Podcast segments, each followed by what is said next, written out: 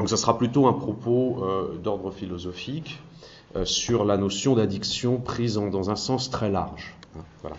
Alors je, commence. Je commence par... euh, je me suis demandé quelle était tout simplement l'origine du mot déjà. Et c'est vrai que le mot d'addiction, je crois, euh, est, si l'on veut, un anglicisme au sens où c'est un vocabulaire qui a plutôt, enfin un lexique qui, est d'abord anglo-saxon, qui a été ensuite, me semble-t-il, récemment importé en, français. Cela dit, c'est bien sûr un mot latin. Euh, et addiction, c'est assez intéressant déjà. Euh, c'est un composé de dicere, c'est-à-dire de dire, et au premier sens, littéralement, c'est dire pour, être favorable à, approuver quelque chose. Bon, le verbe adicere en latin. Alors, au figuré, ça donne, et là on s'approche de plus en plus de nos affaires, euh, dédier quelque chose. Euh, vouer, comme on voue un culte à quelque chose, ou à quelqu'un, ou à un dieu, bien sûr. Euh, et ça en vient à venir aussi à, à vouloir dire abandonner, voire s'abandonner, être engagé envers quelque chose. Bon. Et euh, l'adjectif dont dépend, euh, qui est dérivé du verbe, addictus addicti, euh, désigne plus spécifiquement l'esclave pour dette. Alors, je, crois que cette étymologie dit déjà le, le, parcours qui peut être celui de l'addiction, entendu en un sens large. J'insiste, je vais l'entendre d'abord dans un sens étendu. Euh, depuis la simple faveur donnée à quelque chose, euh, c'est-à-dire au fond un autre nom du désir, euh, l'attachement pour un objet, mais jusqu'à l'aliénation à son égard, hein, l'esclavage, la dette, la dépendance. Alors, ça va un peu guider toute mon approche. Euh, mon angle d'approche principal, plus précisément, sera le suivant. Je vais prendre le problème de l'addiction comme se trouvant au croisement de la question du désir et de celle de l'habitude. C'est-à-dire ce qui me paraît, euh, par ailleurs pour moi, deux composantes essentielles de la vie humaine. Parce que désir et habitude, dans leur forme, disons, non pathologique, ce sont d'abord des modalités d'existence par lesquelles se constituent les individus et leur singularité. Donc désir et habitude, ce sont généralement des supports essentiels de l'individuation, de la subjectivation, même si l'on veut, de la liberté. Alors la question de l'addiction, cette fois-ci entendue dans un sens plus étroit euh, et pathologique, euh, serait donc formulée ainsi, ou je propose de la formuler ainsi, de l'examiner sous cet angle, d'abord d'un point de vue psychologique ou psychique, comment comprendre que le désir régresse en besoin, comment comprendre que l'habitude régresse en manie? Et ça sera ma première partie. Mais ensuite, dans un second temps, et c'est là que l'apport la, la, de la philosophie de Stigler sera très important, c'est que je voudrais insister sur le fait que les phénomènes de comportement addictif euh, qui sont ceux, je reprends là le sous-titre de votre journée, euh, addiction en société moderne, il y a bien une spécificité de ces phénomènes addictifs en société moderne, qui se manifeste notamment par la multiplication inquiétante de leurs formes, hein, avec ou sans produit, addiction aux drogues, mais aussi au jeu, au singulier ou au pluriel, au sexe, au net, euh, l'ensemble des addictions sans produit, ainsi même que des phénomènes apparentés comme ceux de la boulimie, de l'anorexie, etc., euh, doivent, selon nous, être abordés, ou peuvent en tout cas être abordés, au moins autant comme des sociopathologies, que comme des psychopathologies. Et c'est là que je m'appuierai donc sur Bernard Stiegler euh, et je soutiendrai, je le dis en deux mots là comme ça, la thèse selon laquelle, en réalité, la société de consommation qui est la nôtre, que je décrirai, est structurellement addictogène. Nous sommes dans une société addictive. Et pour finir, euh, j'essaierai, si je y arrive, et ce sera vraiment de simples esquisses, et là je, serai ravi d'entendre de, ensuite et d'échanger avec vous, j'essaierai de déduire de ces grandes analyses, de ces quelques analyses, euh, quelques conséquences pratiques et politiques, pas tant d'un point de vue euh, strictement clinique, curatif, plutôt d'un point de vue politique plus large, et en, particulier dans le domaine de l'éducation. Alors, je D'abord, je disais dès l'entrée, je crois que la vie humaine est fondamentalement désir, ou libido, si l'on veut prendre le terme euh, freudien, c'est-à-dire investissement d'objets. Hein. Investissement d'objets, d'objets au sens large, hein, d'objets, d'êtres, de projets, d'idées, de, personnes aussi, bien sûr, attachement multiple hein, et identification successive. Euh, je crois que l'existence d'un homme, d'un individu, pourrait se décrire ou être lue comme le fil euh, ou la courbe de ses identifications successives, à commencer par celle euh, à l'égard de ses parents ou de, des figures parentales, ou, le fil de ses amours successifs. D'autre part, la vie humaine est aussi habitude, si l'on veut bien euh, avoir une vision là aussi étendue de l'habitude et pas trop négative, euh, j'entends là par habitude plutôt euh, exercice, rituel, agencement, routine, ritournelle, etc. Cette dimension quasi mécanique de l'existence n'est pas en elle-même pathologique, hein, et elle est notamment, je crois, ce qui permet d'assurer à celle-ci, à l'existence, une certaine stase, une certaine stabilité, une certaine assise, elle-même en principe support de variation, d'invention, de liberté. Je n'opposerai pas habitude et liberté. Alors, d'un mot, euh, d'un verbe que je trouve très beau d'ailleurs, je ne me suis pas penché dessus, mais euh, sur, son origine étymologique, mais euh, d'un mot, d'un verbe qui me paraît pouvoir signifier conjointement désir et habitude, tel que je cherche à les penser ici, je dirais qu'exister, pas, seulement vivre comme une bête, mais exister comme un homme. Exister, c'est assez largement s'adonner à la vie. Voilà le verbe que je voulais un petit peu faire jouer d'abord. S'adonner à la vie. Hein. Euh, en effet, s'adonner à quelque chose, s'adonner à quelque chose, à quelqu'un, euh, c'est tout à la fois l'aimer, s'y attacher, s'y lier, y lier sa propre vie, euh, mais c'est aussi s'y consacrer, s'y exercer, le cultiver, et dans tout cela même parfois s'y abandonner. Hein, s'y abandonner. Y abandonner pour une part sa propre subjectivité, s'y aliéner d'une certaine manière, hein, en pratiquant une sorte de culte, de culte de l'objet auquel je m'adonne ou de l'être auquel je m'adonne. Et tout culte a aussi, bien sûr, ses rituels. Alors, euh, vous y avez peut-être euh, vous-même pensé tout de suite. Je dirais que euh, peut-être la, forme la plus nette de cette manière dont la vie est un adonné, ER, c'est l'amour. l'amour, plus que toute autre chose peut-être, est un tel s'adonner.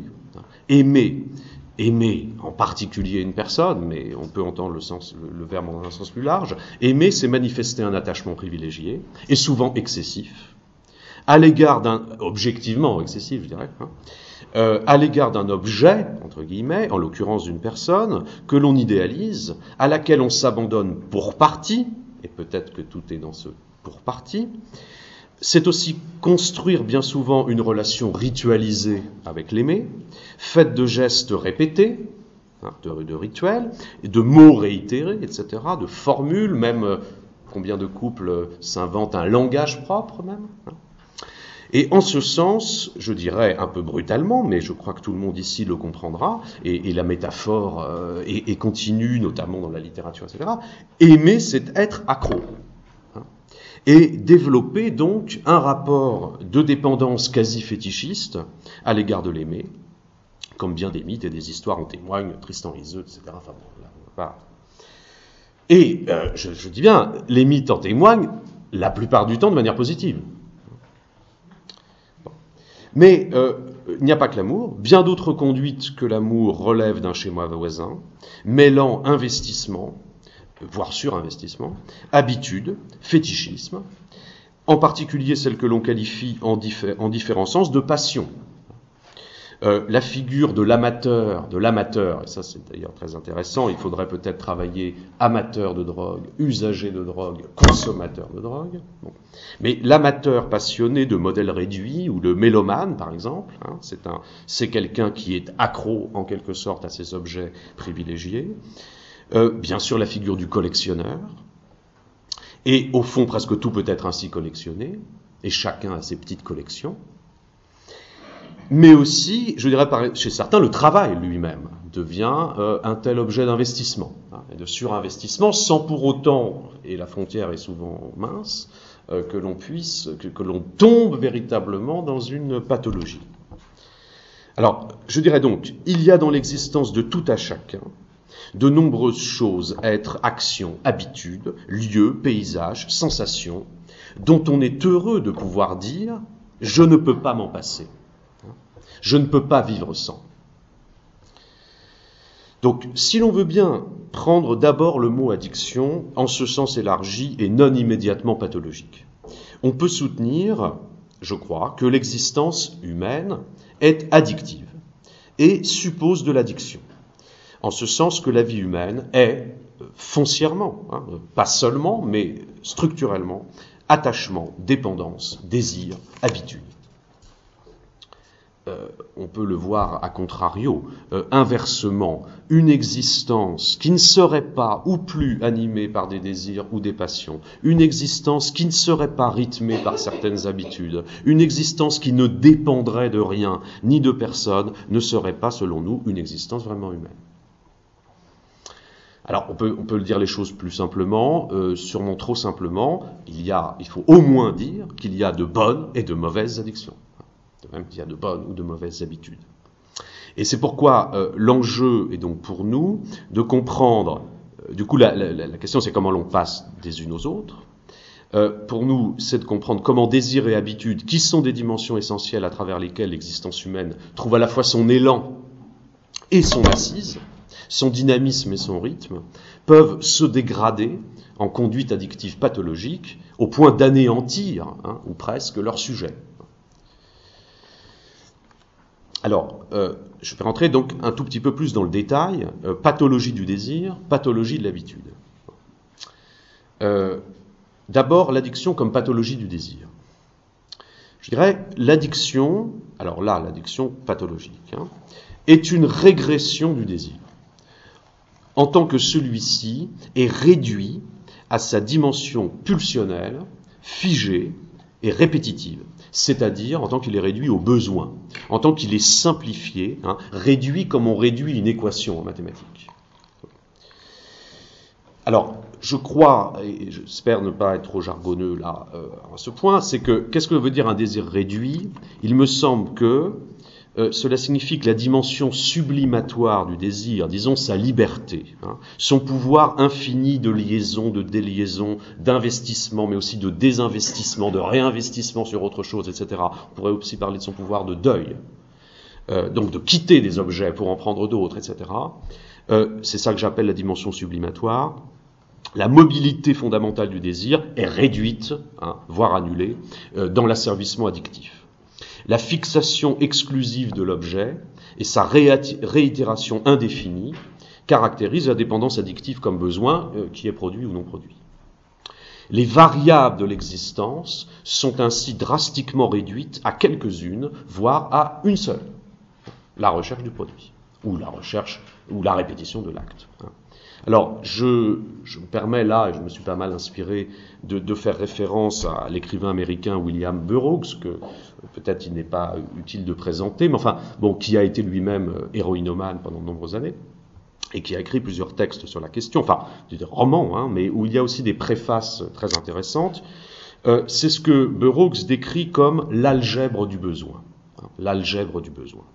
Alors, qu'est-ce que cela veut dire, l'algèbre du besoin? J'ai déjà dit quelques mots du besoin.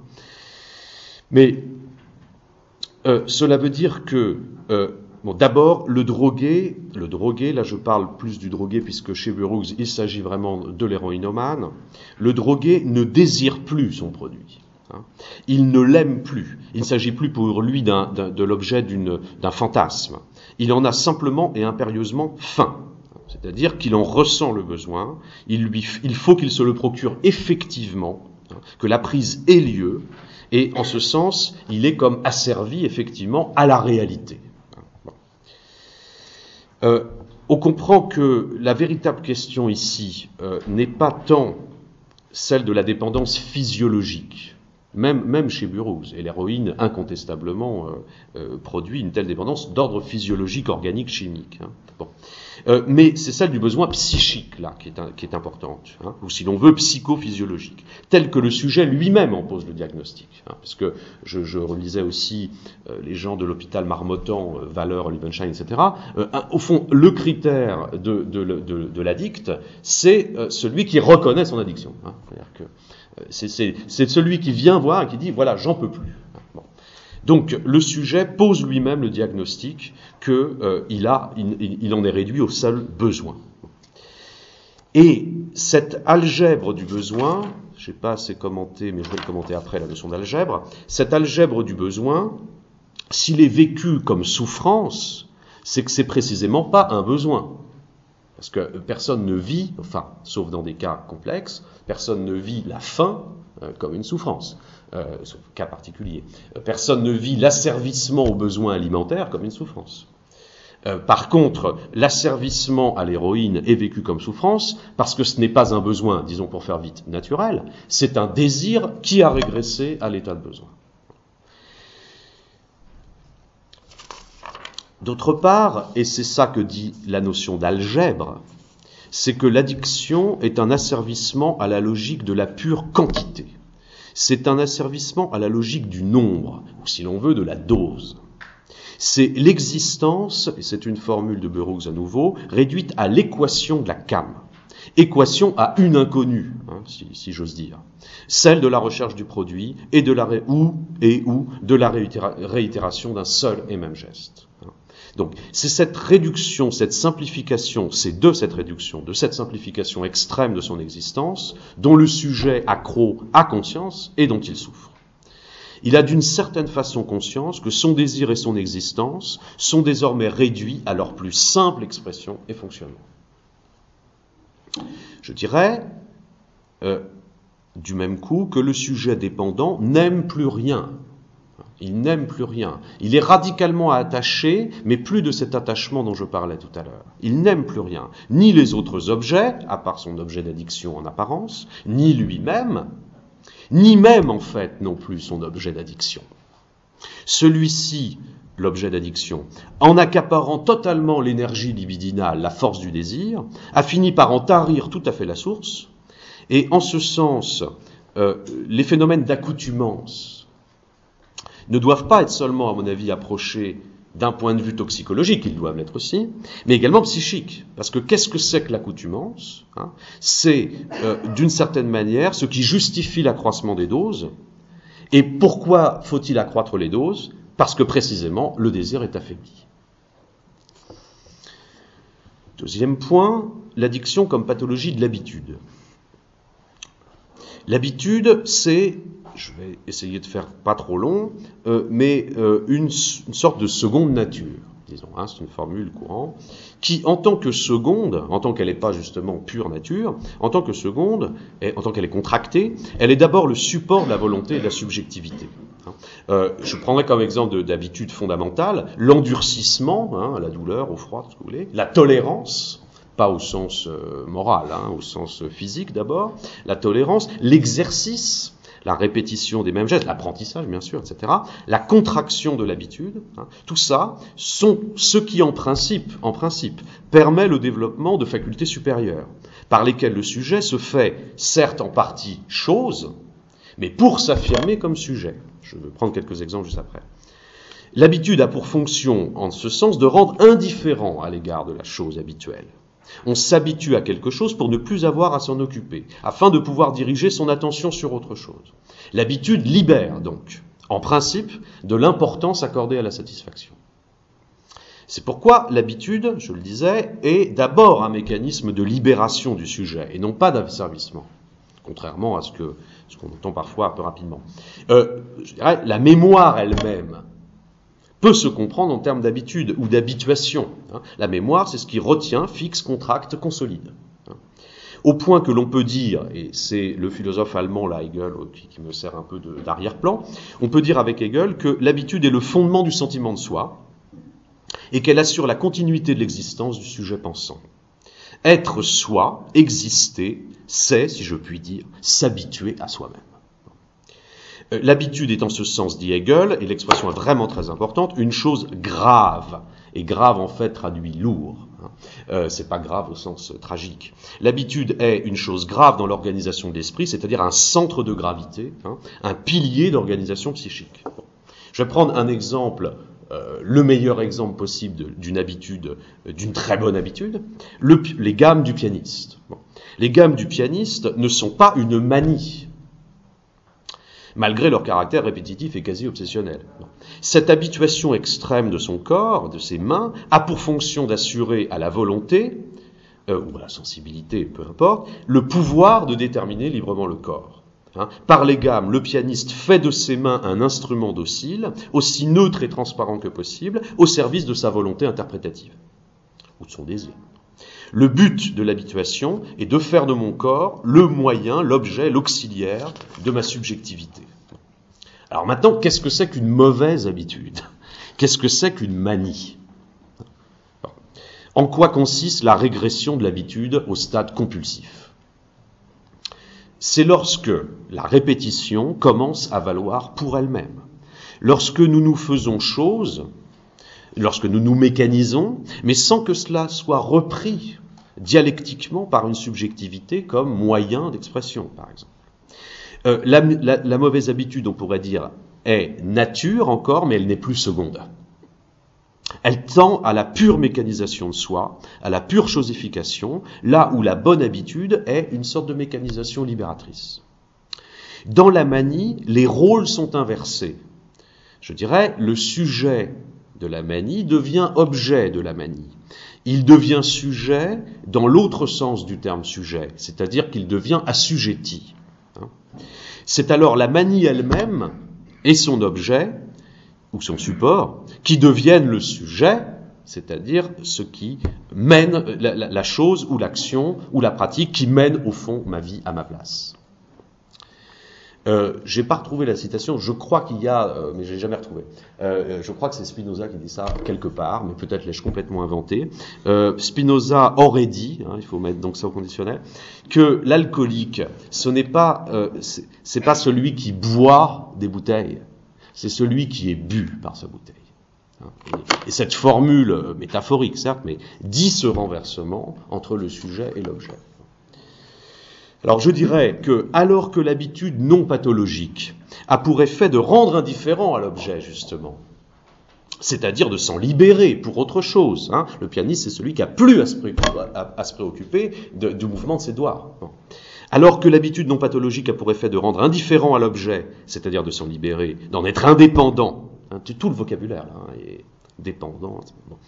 Euh, l'habitude pathologique se renverse au contraire en obnubilation du sujet par l'objet, c'est-à-dire en dépendance, hein, en dépendance pathologique. L'addict devient indifférent non pas à l'objet de son habitude, tout au contraire, il devient indifférent à tout le reste. Hein. L'addict devient indifférent et insensible à tout, sauf à l'objet de son addiction, qui absorbe pour lui-même toute force d'investissement psychique euh, et même physique euh, de l'être.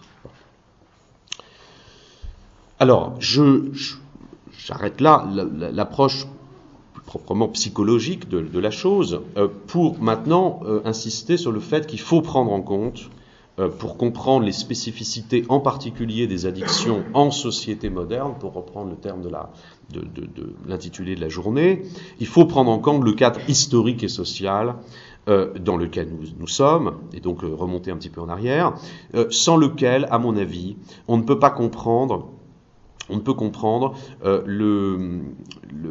la forme proprement contemporaine de l'addiction, euh, et notamment la, multiplicité des formes dont je parlais tout à l'heure. Hein.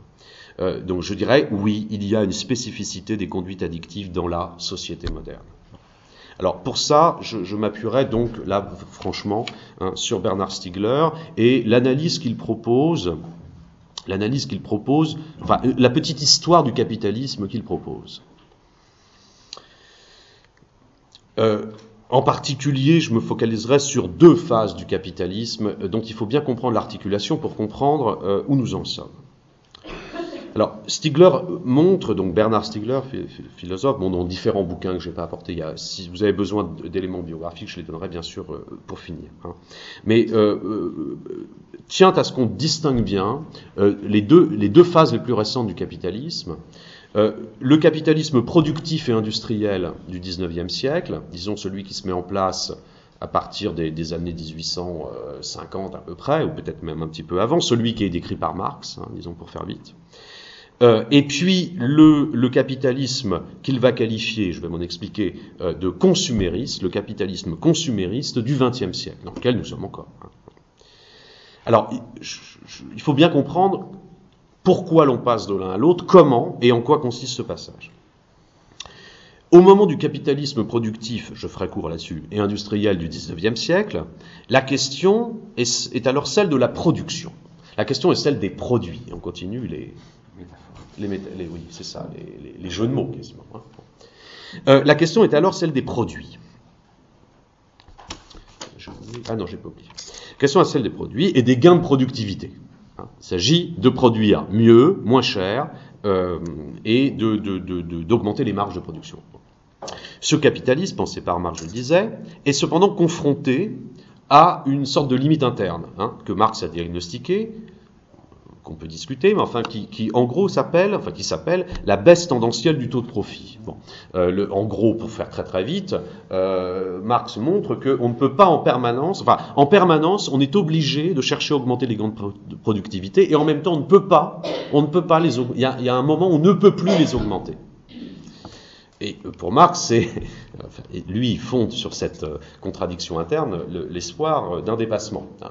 Euh, sauf que là, je crois qu'il n'a pas vu que le capitalisme pouvait se dépasser lui-même et résoudre en partie sa propre contradiction. Donc, cette baisse tendancielle de profit, elle est compensée pour partie par les évolutions techniques l'organisation du travail, mais elle touche un plafond, un mur. Donc l'optimisation de la production ne suffit pas à compenser cette baisse tendancielle.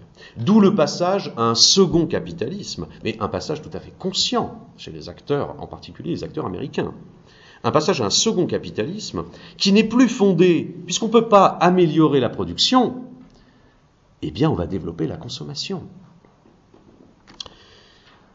Donc ce second capitalisme, il est fondé sur l'accroissement de la consommation, c'est-à-dire la constitution de marchés de masse parce que le capitalisme du 19e siècle, hein, il s'adresse aux bourgeois de la. Je veux dire, les, grands magasins, c'est pas pour. Euh, c'est pas pour. Euh, c'est pas pour monsieur tout le monde. Hein. La grande nouveauté du capitalisme du XXe siècle, c'est que ça va être un capitalisme de masse. Hein. Et euh, la question n'est plus. Enfin, les économies d'échelle ne sont plus trouvées par les gains directement de production, mais par les économies d'échelle de vente. Donc, euh, c'est ce qu'on peut appeler le, capitalisme consumériste du XXe siècle, dans lequel nous sommes encore en, plein, inutile de, le préciser. Et euh, une des figures, enfin, deux figures, je retiens deux figures fondamentales et fondatrices du capitalisme, Ford, et d'autre part, Edward Bernays, qui est peut-être moins connu de vous, euh, qui se trouve être l'inventeur, à la même époque, hein, sauf erreur, ils se connaissent tout à fait, etc., euh, qui, se trouve être l'inventeur de la science, ou prétendue-t-elle, du marketing. Euh, on est dans les années 1910 à peu près. Bon. Il se trouve, et c'est très intéressant, que Bernays est le neveu de Freud.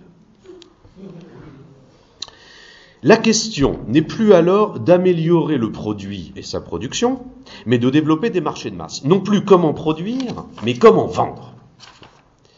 Or, le marketing se présente comme la science de la vente. Mais attention, de quoi s'agit-il? Il s'agit en réalité, pour vendre, et pour vendre toujours plus, et pour vendre toujours plus de nouveaux produits, il s'agit de faire adopter sans cesse de nouveaux produits, de fabriquer donc et de solliciter en permanence le désir d'acheter. Et c'est là le rôle évidemment de la publicité, que de chercher au fond à canaliser les désirs des citoyens, devenus consommateurs, en direction des produits industriels. Donc Edward Bernays, ce neveu de Freud, est l'un des théoriciens du marketing, compris explicitement par lui. Hein. je veux dire, je pas apporté les textes, mais il faudrait les citer. C'est fantastique. Hein. Ça fait froid dans le dos, mais c'est fantastique. C'est compris comme une manipulation du subconscient des individus. Bernays a très très bien compris, euh, grâce à son, à son oncle, qu'il ne faut pas s'adresser directement aux gens et à leur conscience, il faut carrément parler à leur pulsion. Euh, dans le but de capter directement leur libido, là vraiment les, termes sont, ceux de Freud, mais ils sont repris par Bernays, afin d'orienter cette libido vers les produits du marché. Alors, il faut ajouter que pour pouvoir opérer cette captation généralisée de l'énergie libidinale, le marketing se doit aussi de court-circuiter d'autres appareils sociaux de captation et de sublimation. Au premier rang desquels, j'y reviendrai à la fin un peu, au premier rang desquels on trouve bien sûr l'institution familiale et l'institution scolaire. Que, euh, le marketing va s'employer consciemment là aussi, hein, à, en quelque sorte, à désublimer, à désenchanter, à discréditer, donc, c'est-à-dire finalement, au bout du compte, à détruire, euh, au moins en partie, ces appareils sociaux, aux yeux en particulier des jeunes générations, et tente ainsi de se substituer à eux, hein, famille, école, etc., en tant que référence, hein, c'est-à-dire en tant que modèle identificatoire dominant. Et euh, là, je, je, je, réévoque ce que je crois que j'avais fait déjà l'année dernière. La, femme, la publicité de Canal J il y a quelques années, extraordinaire, hein, tellement explicite, enfin aussi explicite que la formule de Lelay sur le temps de cerveau disponible, hein, qui évidemment à comprendre dans cette logique-là. Hein. Euh, le, la, la, pub de Canal J, c'était, on voyait un, un, un, gamin ou plusieurs gamins euh, s'ennuyer comme des rats morts, le père arrivait, essayait de le distraire et tout, l'autre, rien à foutre, le grand-père arrivait, l'enfant restait tout à fait insensible, et, euh, et d'un seul coup, le slogan arrivait, vos enfants méritent mieux que ça. il mérite Canal J. Parce que ce ça là, hein, tu ne peux pas faire un jeu de mots avec Freud, mais le ça dont il est question, ce sont les parents, les, grands-parents, etc. C'est-à-dire ce que j'appelle ici les structures familiales, euh, et même au-delà, euh, vos, enfants méritent mieux que leurs profs, méritent mieux que, euh, telle ou telle institution scolaire, sociale, etc., etc. Ils méritent ce qu'on veut leur vendre. Quoi. Plus précisément encore, donc, il s'agit de détourner le désir dès le plus jeune âge, d'où l'enjeu des baby first télé, etc. Hein, euh, plus précisément, il s'agit de détourner le désir dès le plus jeune âge de ces objets d'investissement familiaux et sociaux vers les objets industriels eux-mêmes. L'identification aux marques doit se substituer à l'identification aux parents, aux professeurs, etc. C'est du moins l'idéal et tendanciellement le mouvement. Mais euh, ce faisant, je le dis en prévision de la fin, ce faisant, l'organisation consumériste détruit en fait, justement, ce qui sert ou devrait servir de rempart à bien des conduites pulsionnelles, addictives et pathologiques euh, dont nous parlons ici. Hein, C'est-à-dire que justement, ces pratiques, ces relations, ces milieux sociaux sont en fait les conditions de l'équilibre psychique, c'est-à-dire plus précisément là, euh, les conditions d'une sublimation des pulsions. C'est ça le rempart pour que le désir ne, ne régresse pas au besoin. Donc, pour résumer, euh, on peut dire avec Bernard Stiegler que le capitalisme né au XXe siècle, dans lequel nous sommes toujours, de nature consumériste, a consisté à exploiter systématiquement l'énergie libidinale, le désir des hommes, hein, afin de la canaliser vers les objets de consommation, ce qui a eu pour conséquence de dégrader ce désir en comportement compulsif et aveugle, à le transformer tendanciellement en besoin, et de provoquer du même coup une désaffection, une démotivation généralisée, dont nombre de faits divers sont les malheureuses illustrations. Alors, euh, en ce qui concerne les conséquences psychiques et sociales, plus précisément, de, toute cette affaire, enfin de cette organisation euh, de captation, euh, on peut, j'oserais dire que le consumérisme tente à constituer, tendanciellement, tente à constituer la population entière en individus addicts. C'est au fond son modèle. L'idéal du marketing est en un sens l'idéal même du vendeur de drogue, du dealer, hein, dealer, que le client réclame son produit il y a même des pubs hein, qui jouent là-dessus. Euh, surtout ne commencez jamais. Slogan de la publicité. Euh, que, le, client réclame son produit, c'est-à-dire le demande de lui-même et fasse effort pour se le procurer. Euh, la publicité, c'est longtemps appelé la réclame. 1842. Hein, la publicité est réclame, bien sûr, en ce qu'elle cherche à attirer l'attention du consommateur. Mais elle cherche plus encore à produire chez le consommateur lui-même une réclame. Hein, c'est-à-dire une réclamation, la réclamation du produit, hein, c'est-à-dire le besoin à son égard ou dépendance. Euh, on pourrait s'amuser aussi, j'espère ne pas, je ne sais pas où j'en suis trop, pas du temps. Bon, d'accord. Euh, on pourrait aussi s'amuser à, à, à, mettre en rapport la question de la cam Hein. La cam, c'est la marchandise. La marchandise, c'est la cam. Hein. Alors, je vais quand même regarder un peu. La cam, c'est Camelot, etc. Hein. ça désignait d'abord la marchandise de piètre qualité, et ensuite la marchandise illicite, d'où le fait que le mot rentre ensuite dans l'argot pour désigner euh, les drogues euh, au sens propre. Mais, et là, je, vais me permettre une petite lecture de, de Burroughs, rapide certes, euh, rassurez-vous. Mais Burroughs écrit, ça m'a frappé quand j'ai lu ça, euh, écrit très fortement, alors qu'il ne pense pas au capitalisme, etc. Il écrit très fortement dans le festin nu que la drogue, je cite, est la marchandise par excellence. La drogue est la marchandise par excellence. Alors je, me permets peut-être... Non, je dois pouvoir le tenir d'une main. C'est très court, hein, mais euh, je, ferai je un mini commentaire parce que c'est vraiment extraordinaire. Il s'agit là de la cam de l'héroïne. Hein, il s'agit de l'héroïne. La cam est le produit idéal, la marchandise par excellence. Nul besoin de boniment pour se dire l'acheteur. Il est prêt à traverser un égout en rampant sur les genoux pour mendier la, possibilité d'en acheter. Le trafiquant, ne vend pas son produit au consommateur, il vend le consommateur à son produit. Exactement ce que je disais sur la bouteille. Il n'essaye pas d'améliorer ou de simplifier sa marchandise, il amoindrit et simplifie le client. Enfin, et il paye ses employés en nature, c'est-à-dire en cam. je, ferai un rapide commentaire. Euh, nul besoin de séduire, nul besoin de boniment pour séduire l'acheteur. Je dis c'est l'idéal du marketing, hein, c'est que le, client réclame le produit de lui-même, sans qu'il n'y ait plus besoin de publicité. Deuxièmement, le, trafiquant ne vend pas son produit au consommateur, mais en fait le contraire. Même ça, euh, le lait l'avait très bien exprimé. Euh, moi, c'est le téléspectateur qui est la marchandise vendue à Coca-Cola. C'est pas, c'est pas Coca-Cola ou la télévision qui est vendue au consommateur de télé. C'est l'inverse. Troisième point, le trafiquant, euh, pardon, troisième point, il n'essaye pas d'améliorer ou de simplifier sa marchandise, il amoindrit ou simplifie le client. C'est le passage du capitalisme productif au capitalisme de consommation. Le problème n'est pas de produire mieux, le problème c'est d'augmenter la demande. Ah, la demande. Tiens, j'avais pas encore fait ce jeu de mots-là dans mes réflexions. Hein, la demande, l'offre et la demande. Enfin, le dernier point est très intéressant parce qu'il est aussi tout à fait fordien. Il paye, le dealer, hein, donc, il paye ses employés en nature, c'est-à-dire en cam.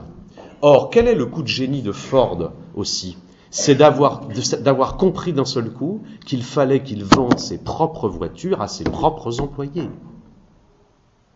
La boucle est bouclée comme ça. Alors, je crois que euh, c'est comme ça qu'il faut comprendre, c'est comme ça qu'on peut comprendre les nombreuses techniques de marketing. Organisation volontaire de la pénurie et de l'obsolescence des produits. Opération commerciale limitée dans le temps soldes, liquidations exceptionnelles, etc. Ou les récentes boutiques éphémères, là, dont j'ai entendu vaguement parler. Bref, le marketing organise très consciemment et très volontairement, euh, euh, est une organisation très volontaire et très consciente du manque hein, et des conduites compulsives d'achat. Il y a d'ailleurs des versions pathologiques dûment reconnues hein, de la compulsion d'achat. Marmottan s'en occupe maintenant aussi. Hein, euh, empressement, recherche d'un plaisir instantané. On parle du flash de l'achat. Hein. Mais il faut bien comprendre qu'elles ne sont que la pointe extrême d'un phénomène général, euh, dans lequel je m'inclus aussi. On pourrait aussi évoquer euh, la consommation euh, compulsive et très, et très massive des produits pharmaceutiques, euh, notamment en France, hein, qui témoignent d'une addiction chimique et psychotropique de masse. Bon. Mais là encore, l'addiction proprement pharmacologique n'est qu'un cas, certes grave, mais n'est qu'un cas d'une addiction aux produits en général, en un sens beaucoup plus étendu. Donc le consommateur, ou mieux l'hyper-consommateur hein, que nous sommes, euh, partage de nombreux traits, on le voit avec le drogué ou l'addict. Hein.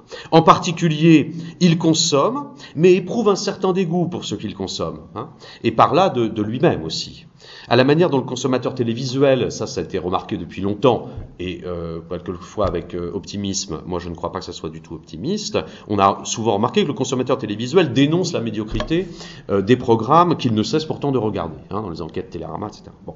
Euh, quelques, certains psychiatres, notamment, sont appuyés là-dessus pour dire, vous voyez, c'est pas, ils sont pas si aliénés. Mais au contraire, c'est exactement la caractéristique du drogué, que d'être parfaitement conscient qu'il est accro et de trouver que son produit est dégueulasse. C'est vraiment la caractéristique. Donc, ceci ne montre pas la lucidité, si vous voulez, on veut la lucidité, mais euh, ceci ne montre pas vraiment la lucidité ou la liberté du consommateur télévisuel, mais plutôt témoigne de son addiction. Euh, j'aimerais euh, ajouter, non bon, là je passe, il y aura des trucs à dire marrants sur le téléphone portable, hein. comme fétiche compulsif contemporain.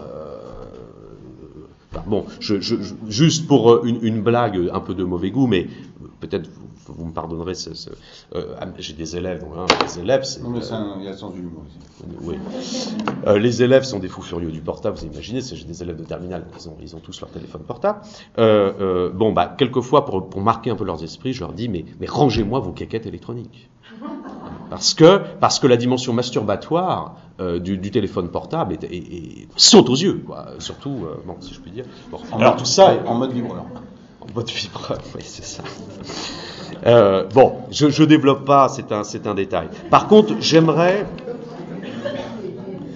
J'aimerais ajouter à, ce tableau général euh, une critique rapide, mais de la notion de pouvoir d'achat. Euh, le thème du pouvoir d'achat, hein, dont on nous rebat les oreilles beaucoup, et je, ne dis pas qu'il ne faut pas s'en préoccuper, c'est un talon, c'est un, caillou, euh, en particulier dans les chaussures des hommes politiques de gauche, très problématique à mon avis. Hein. Le thème du pouvoir d'achat, je dis, est, moi, lui-même suspect, hein, d'entretenir des liens profonds avec cette tendance compulsive. Qu'est-ce que le pouvoir d'achat en effet, si ce n'est la garantie de pouvoir participer à la frénésie chronique et collective d'achat pouvoir renouveler régulièrement, hein, renouveler régulièrement ces biens, devenus tous des biens de consommation, tous, c'est-à-dire ayant vocation à être anéantis, avalés, jetés et renouvelés inlassablement. Euh, le consommateur ne veut même plus de l'argent, je dirais. Hein. Il veut même plus de l'argent, il veut plus être riche, il veut plus beaucoup posséder, il veut maintenir ou accroître son pouvoir d'achat, c'est-à-dire son pouvoir acheter, hein, autant que les autres, comme les autres, etc., etc. Euh, de même, mais je ne développe pas, l'idée de la relance de la consommation, euh, abordée sous cet angle-là, euh, pose de sacrés problèmes. Hein. parce que la relance de la consommation, c'est bien ce que vit en permanence l'addict par définition. Hein? Euh, enfin, mais point plus important quand même, pour donner encore plus d'ampleur à cette analyse, que je rappelle n'est pas de moi, hein, fondamentalement, mais de, Stigler, euh, c'est qu'il faudrait parler du lien beaucoup plus général entre encore entre capitalisme consumériste ou pulsionnel, hein, comme il l'appelle, et dégradation de tous les milieux. Parce que là, on parle d'une dégradation d'un milieu psychique ou, ou, social, quand je parlais des institutions. Mais les dégradations des milieux naturels, c'est bien, c'est bien, elle trouve bien là aussi largement sa cause. Hein. Donc, je dirais, euh, euh, tous les milieux naturels, psychiques, sociaux, la consommation, plus encore que la production ou la surproduction, qui maintenant en fait en dépendent, hein, euh, la consommation est la grande cause des problèmes écologiques entendus en sens large. Écologie naturelle, mais aussi, et peut-être avant tout, peut-être avant tout, écologie sociale, écologie psychique. Donc je dirais, pour terminer cette partie, que ce ne sont pas seulement les drogués et les malades euh, qui souffrent d'addiction, hein. c'est la planète et l'homme en son entier, et chacun d'entre nous, à des degrés divers, qui souffrent, qui souffront d'un mode de vie addictif et en cela toxique. Alors, j'ai bientôt fini. Tout ceci, pour moi, signifie donc que les addictions contemporaines en société moderne euh, ne peuvent pas simplement être abordées avec les aspects psychologiques que j'ai évoqués tout à l'heure, qui sont sans doute nécessaires. Hein, mais ces addictions contemporaines, avec ou sans produit, doivent être comprises au moins autant comme des sociopathies hein, ou des sociopathologies, plutôt que, ou avant, ou autant, que euh, des psychopathies ou des psychopathologies individuelles. En ce sens, du coup, logiquement, les réponses doivent elles-mêmes consister dans des sociothérapies et non seulement, mais bien sûr aussi, dans des psychothérapies. Alors pour finir, je, ferai juste quelques pistes euh, euh, très rapides. D'abord, je, redirai de manière un peu générale, vous l'avez je pense senti, qu'il n'est pas si facile d'opposer santé et maladie. Hein. Euh, je dirais de même, euh, il n'est pas facile d'opposer usage et abus. C'est-à-dire que je soutiendrais que l'abus, la possibilité de l'abus, ABUS, est constitutive de tout usage. C'est pas un accident. Euh, tout usage peut glisser dans l'abusage ou le mésusage. D'où la nécessité de ce que Stigler, mais je ne développerai pas ça, appelle une approche pharmacologique. Mais alors, entendu dans un sens euh, au-delà de pharmaceutique. C'est-à-dire que toute chose, tout objet, toute action, tout, objet de désir euh, est à la fois potentiellement un remède et un poison, hein, un peu comme cette habitude qui peut dégrader, euh, qui est fantastique chez le pianiste et qui se dégrade en, algèbre simplifiante chez le, chez le drogué. Donc, de même la maladie, la possibilité du pathologique comme tel est bel et bien constitutive de la vie. Hein et non pas le simple contraire de la santé, hein, et encore moins de la normalité. Hein. Il faudrait là relire des gens comme Canguilhem et tout ça sur ces questions. Alors plus précisément, certaines formes de dépendance, j'ai essayé de soutenir, d'addiction, d'investissement ne sont pas mauvaises, elles ne sont pas pathologiques, tant qu'elles ne régressent pas au stade pulsionnel ou compulsionnel, tant qu'elles ne prennent pas la forme simplifiée d'un algèbre. Olivenstein, fondateur de Marmottan, en ce sens, soutient, je trouve c'est très intéressant, j'irai tout à fait dans son sens, que le contraire de l'addiction n'est pas la liberté, conçue comme absence de toute addiction. Euh, ou que le contraire de la dépendance n'est pas l'indépendance pure et absolue. Et il préfère parler, lui, d'une, je cite, démocratie psychique, c'est-à-dire de la nécessité de maintenir ou d'entretenir une multiplicité de désirs, afin de leur faire jouer euh, je crois que c'est ça la métaphore, comme un rôle de contre-pouvoir les uns à l'égard des autres. Et ainsi d'empêcher chacun d'eux séparément de se constituer comme désir exclusif, monopolistique hein, ou monomaniaque. Pour le dire autrement, mais je crois que ça revient au même, l'antidote euh, essentiel à l'addiction pathologique, euh, je ne dis pas l'antidote euh, clinique, hein, mais plus généralement, consiste, me semble-t-il, dans les capacités propres du sujet, à condition que la société lui permette de les former, à sublimer ses désirs, hein, c'est-à-dire à les déplacer, à les diversifier, la mobilité dont je parlais tout à l'heure, à les transférer d'objet en objet, à conserver les moyens de cette mobilité essentielle. Euh, je, prendrai donc la question en quelque sorte inversée suivante. Euh, qu'est-ce qui empêche la plupart des individus, je crois, de devenir pathologiquement dépendants des objets de leur désir hein? Qu'est-ce qui chez eux permet d'éviter au désir de regresser en besoin et conjointement à l'habitude de se dégrader en manie Alors, je prends juste un exemple. Évidemment, c'est pas un petit exemple, mais bon, quand même. Euh si, par exemple, Henri Michaud, un poète qui a beaucoup, et quelques autres, euh, ne tombe pas, si je puis dire, dans la drogue, hein, qu'il expérimente pourtant euh, à fond. C'est que, je crois, la prise de drogue chez lui s'accompagne constamment d'une activité créatrice de transformation de ses expériences, et que la prise de drogue, si je puis dire en jouant un peu sur les mots, est reprise dans une production symbolique, écriture, dessin, etc., c'est-à-dire dans des opérations sublimatoires au plus haut point, hein, et, même, euh, euh, oui, et même la plus haute des opérations sublimatoires peut-être, c'est-à-dire la création artistique. Bon. Alors je dirais, euh, je dirais donc que il s'agirait surtout de maximiser les possibilités de sublimation, de symbolisation, de création, si vous voulez, individuelle, afin que celle-ci constitue a priori des remparts des vaccins en quelque sorte, contre les possibles formes pathologiques du désir et de l'habitude, en quoi consiste l'existence. Mais, et là c'était mon point sur les sociopathologies, hein, c'est que euh, euh, en même temps cette prise en charge, enfin comment, euh, qu'est-ce qui, quelles sont les conditions de possibilité de, de, des forces symboliques des individus? Je crois que ce sont fondamentalement des institutions c'est-à-dire des dimensions sociales. Donc la prise en charge et le soin pris aux activités symboliques des individus reposent largement sur les institutions, en particulier familiales et scolaires. Et donc, euh, il faut, à l'addiction comme sociopathologie, il faut une thérapeutique sociale et non seulement psychique.